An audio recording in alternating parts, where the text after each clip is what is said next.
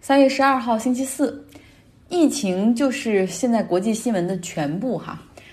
德国总理默克尔今天给出了一种最坏的可能性，他说德国有可能有三分之二的人会被感染。他说：“我们对疫情的控制现在是希望能够争取更多的时间，让人类自身产生抗体，同时给疫苗的研制争取更多的时间。更重要的是，防止医院一时间有太多病人涌入，而造成整个医疗资源的瘫痪。”意大利方面，他们的 quarantine 就是城市的隔离封锁城市，有了更加严格的规定。除了银行、公共交通、超市和药店之外，其他的像餐厅、酒吧、咖啡馆、美容美发也全部都要求禁止营业。像我昨天在和这个在意大利的亲戚聊天，他们就是说之前的那种就 quarantine 其实有点儿太虚了。虽然说不允许大家去旅行，学校也停课，但是像咖啡馆、酒吧。只要能够保持一米以上的空间，还是可以继续营业的哈。所以这样的话，实际上大家还是会往一块儿聚。那现在我们看到，确实更严格的手段出来了。英国方面，他们准备了四百亿英镑的救助资金，为了能够这个稳定经济。还有更多不好的消息，像意大利尤文图斯的球员、美国 NBA 爵士队的球员都感染了。像 NBA 已经宣布暂停所有比赛，直到 coronavirus 疫情好转。之后再说。好莱坞的电影明星汤姆汉克斯，他去澳大利亚拍电影，然后他和他妻子两个人，呃，说感觉到身体很疲惫，然后有咳嗽和流鼻涕的症状，于是去检测了，发现也感染了。那么现在，包括伊朗、英国、法国、意大利、西班牙、菲律宾的多名政府官员也被感染。为什么这么多的政府官员被感染呢？一是他们接触的人很多，内部经常开会；另外呢，他们对外也是接触选民，而且还要经常的握手之类的哈。更重要的一点就是，一旦他们出现症状的话，被检测的概率很高，所以发现的就会比较多。现在呢，很多国家的卫生部门都建议说，学校应该尽快关闭。可是当很多地方的孩子没有办法上学的时候，父母中间至少有一个人。要在家陪同，而不是，而且不是每一份工作都可以远程办公。这时候，越是中低收入的家庭会越困难。那在家照顾孩子就意味着没有收入。在美国，尤其学校提供免费的午餐和早餐，这对于低收入家庭来说至关重要。那学校关闭之后，这样的一笔支出会加重负担。另外，课程改到网络上来上，没有电脑、没有网络的家庭怎么办？可能只能孩子只能用手机的屏幕来上课。那家里如果不只有一个小孩，又该怎么办呢？一连串的社会问题可能都没有解决方案。特朗普在今天晚上发表了一个电视声明，宣布了对应疫情的最新办法，也就是从本周五开始要禁止从欧洲来的人入境，英国除外。这个旅行禁令它会先来三十天。这种是从来没有过的，就是禁止和欧洲之间的往来，从来没有过。特朗普确实他很爱发各种各样的旅行禁令。他刚上任的时候出了一个 Muslim ban，七个来自这个穆斯林主要人口的国家不允许入境。那 coronavirus 疫情刚刚开始的时候，他他发布了一个对中国的 travel ban，就是中国来的人，呃，过去十几天去过中国的人不允许入境。那之后呢，又是韩国的 travel ban。现在针对欧洲出这样的 travel ban 也确实很让人意外。其实话说，好多人都觉得美国的被感染的案例可能比欧洲除了意大利还要多。那在这个消息的刺激之下，美国三大股指他们的电子盘瞬间下跌了百分之五，今天白天已经跌了百分之四。那么这样的话，一美股就蒸发了百分之九左右。欧盟方面也表示说，特朗普在公布这个旅行禁令之前，没有和欧洲进行协调，也没有通知他们。特朗普的措施还有，就是他说已经和保险公司进行了谈判，就保险公司已经同意他们会来 cover 这种疫情所带来的治疗费用。就是美国没有国家的这种医保，大部分都是。公司或者自己买医保，然后你有一个 copay，就是比如百分之六十保险公司可以报，剩下有一部分你需要自己来出钱。那这一次呢，针对 coronavirus 疫情，保险公司表示说，嗯，自付的一部分可以被免掉，就是他们将全包。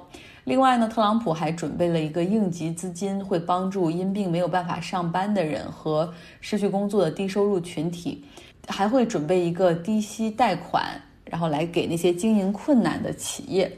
他最希望的是减税，是立刻就给大家来减免工资税。但这个呢，需要通过国会来投票才可以。那目前美国国会内部也有工作人员感染了，嗯，但是特朗普说到最后还是不忘了给这个美国人打气儿，也不忘力挺美国经济。他说：“大家请记住，这是这不是一次金融危机，而是一个短暂的困难，我们一定可以克服。”啊，最后一句就是 “God bless America”。那不说疫情了，说的我心烦了。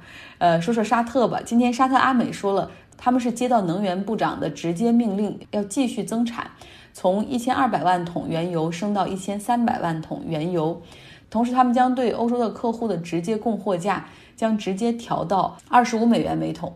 沙特和俄罗斯的价格战看来还在继续。其实，论这个经济的多样性，也就是说不那么依赖原油的话，俄罗斯要好于沙特。所以两个人这样下去的话，肯定也是两败俱伤。但是现在叫苦的先是其他的几个产油国，比如说阿尔及利亚、伊拉克、阿联酋，他们想达到财政平衡，需要的国际原油的价格应该是九十二美元、五十九美元和六十八美元。所以现在对他们来说真的是无法接受。所以像阿尔及利亚呀。伊拉克等等都已经开始出来调节了哈，说希望能够重新召开一个至少是技术层面的会，大家来建立更多共识，减少沙特和俄罗斯之间的误解吧。另外有一个产油国的人匿名表示说，沙特在和俄罗斯叫板的同时，命令其他欧佩克的成员国，他们不允许在这个期间增产，谁擅自增产就将受到惩罚。他说：“沙特就是想告诉我们，究竟谁是产油国欧佩克里面的老大。那么现在呢，这几个产油国财政压力也比较大，像伊拉克已经考虑通过加税的方式来填补这个财政缺口。另外还有一个国家加拿大，它的因为 GDP 的百分之十也是来自原油，它出口的向全球出口的产品中第一大的占比也是石油。为了防止他们的阿尔伯特省。”有大量的裁员或者破产发生，政府准备了紧急救助，哈，希望能够准备投向市场，希望保证企业的信心。那再来说说在土耳其和希腊边境的难民吧。为了阻止这些难民的进入，希腊和他的邻国保加利亚沟通了一下。那么保加利亚应希腊的要求，最终是打开了水坝。让原本水位并不是很高的埃弗罗斯河，这水位一夜之间上涨了不少。这条河呢，就是在部分土耳其和希腊边境，它有这么一条河。所以通过这种方式，希腊希望能够增加难民们渡河，然后到他们这边的难度。保加利亚也是一个很反移民的这样的一个国家，所以在这一点上，他和希腊持同样的一个立场，因为他也知道，如果希腊抵不住的话，就会把这个难民再输送到他们这个国家来。所以，因此呢，在这个关键时刻，保加利亚也是决定不顾人道主义危机，就直接开闸放水。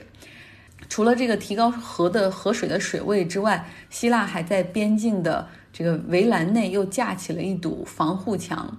现在欧洲欧盟各国都疲于应对 coronavirus 的疫情，真的没有时间和精力去讨论这一次的难民问题。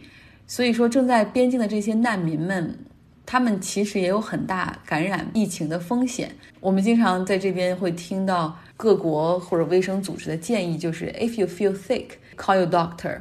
如果你感觉身体不适，赶紧给你的医生打电话。但是对于一些连帐篷也没有的人，他们又哪里来的医生呢？这对于他们来说真是一个很奢侈的建议啊！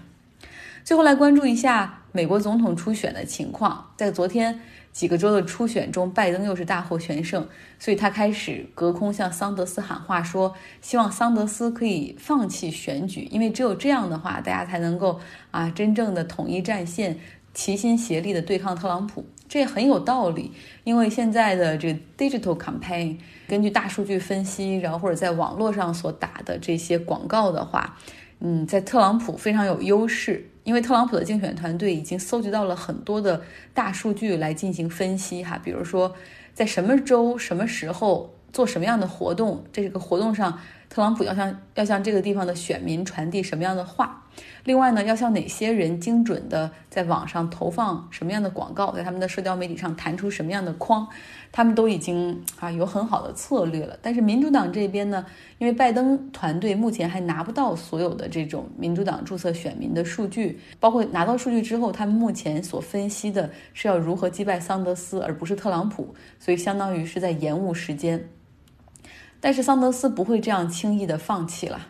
他也发表了一个声明，他说他会继续选下去，至少有一些问题他需要挑战拜登，比如说如果拜登当了总统之后，他是否会推动全民医保计划？他说我会用这些就这些很难的问题去挑战拜登，然后去推动他能够从 moderate 向 progressive 的一个转变，就是从那种比较温和派向稍微的 progressive 的转变。本周末，拜登和桑德斯还会有一场电视辩论，但是因为 coronavirus 的疫情，所以电视辩论不会有观众。另外，特朗普也叫停了他的在周末本来有计划的两场竞选活动，也是因为疫情。哎，现在打开各种网站，包括电视，弹出来的都是 coronavirus，所以想找一些和他没有关系的新闻也很难。嗯，或许我想想，应该给大家再讲点别的，我再构思一下。今天的节目就是这样，希望大家能够 be safe, be well。